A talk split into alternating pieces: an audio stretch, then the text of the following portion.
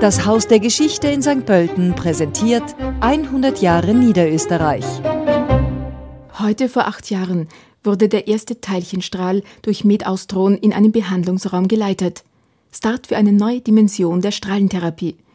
Die sogenannte Ionentherapie macht eine individualisierte, hochpräzise, lokale Krebsbehandlung möglich, während es sich in der konventionellen Krebstherapie nicht verhindern lässt, auch gesundes Gewebe zu bestrahlen. Medaustron ist ein interdisziplinäres, überregionales österreichisches Zentrum für die Krebsbehandlung mit Partikeltherapie mit Sitz in Wiener Neustadt. Dort wird seither eine innovative Form der Krebsbehandlung durchgeführt. Der Protonenstrahl kann präzise Tumorgewebe entfernen. Weltweit gesehen gab es bis 2014 nur drei weitere derartige Zentren.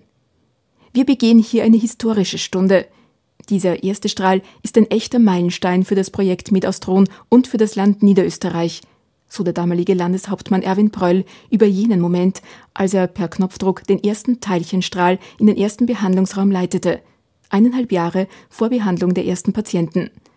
Pröll sprach von einem Leuchtturmprojekt für Wissenschaft und Forschung in Niederösterreich. Die Investitionskosten betrugen rund 200 Millionen Euro. Der Weg des Teilchenstrahls durch den Beschleuniger war bei der Pressekonferenz auf einem Bildschirm mitzuverfolgen. Der Protonenstrahl kann bis zu 30 Zentimeter in den menschlichen Körper eindringen, um Tumorgewebe präzise zu entfernen. Von dieser schonenden Behandlung profitieren laut Medaustron vor allem Patientinnen und Patienten, wenn sich der Tumor in der Nähe von Risikoorganen wie dem Sehnerv gebildet hat. Winzig kleine Partikel und riesige Maschinen. Allein der Beschleunigerring braucht eine ganze Halle. Bei Medaustron in Wiener Neustadt steht Österreichs größter medizinischer Teilchenbeschleuniger.